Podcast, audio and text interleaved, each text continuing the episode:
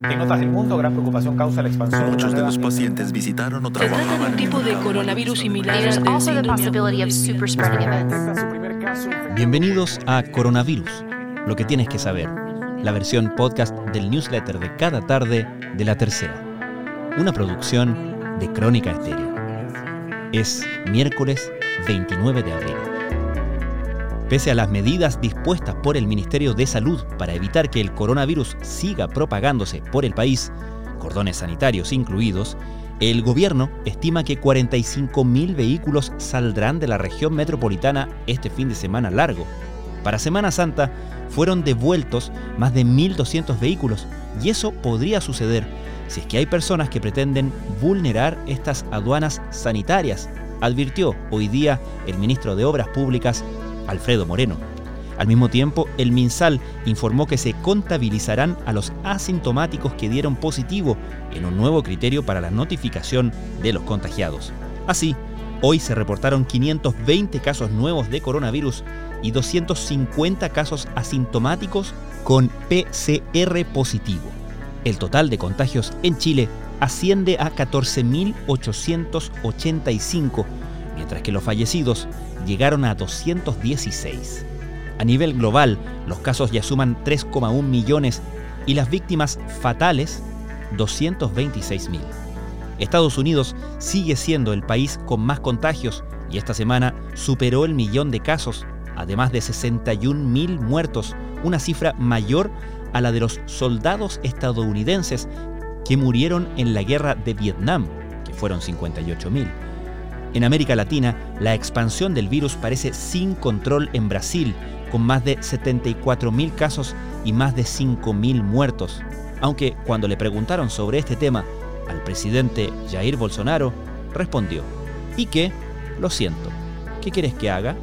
Soy el Mesías, en alusión a su segundo nombre. Pero no hago milagros.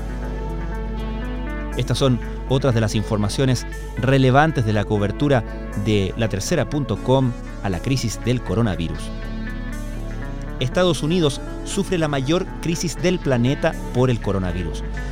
Desde hace dos semanas que el promedio diario de fallecidos es cercano a los 2.000.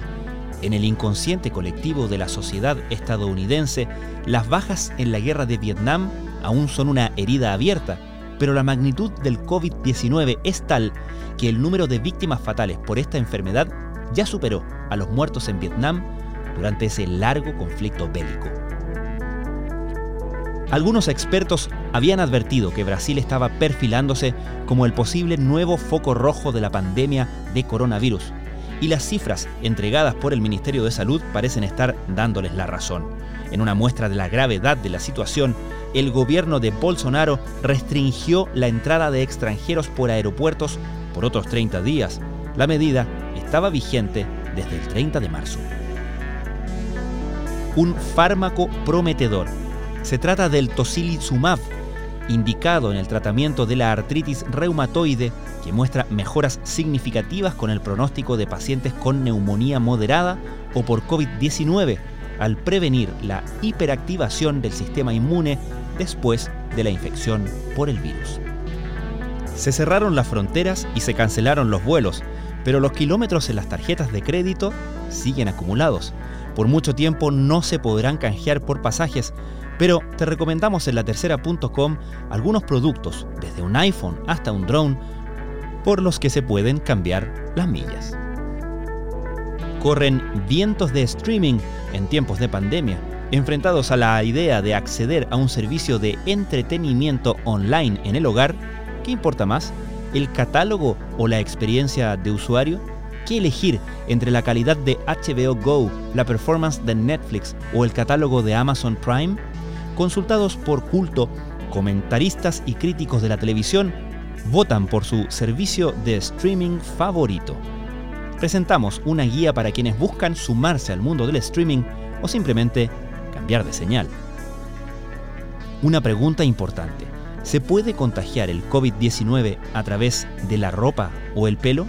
En Paula queremos acompañarte en este proceso complejo buscando las respuestas a este tipo de inquietudes. Y en nuestra nueva sección clase abierta enseñamos el lenguaje de señas ¿Te gustaría aprender a decir tu nombre y hacer preguntas en este tipo de lenguaje?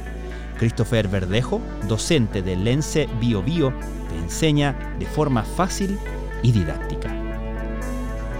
Esto fue Coronavirus, lo que tienes que saber, la versión podcast del newsletter de cada tarde de la tercera. La redacción es de Alejandro Tapia, la producción de Crónica Estéreo cada mañana con un episodio dedicado en profundidad y en contexto a un tema de la actualidad. Soy Francisco Aravena, que tengan muy buenas tardes.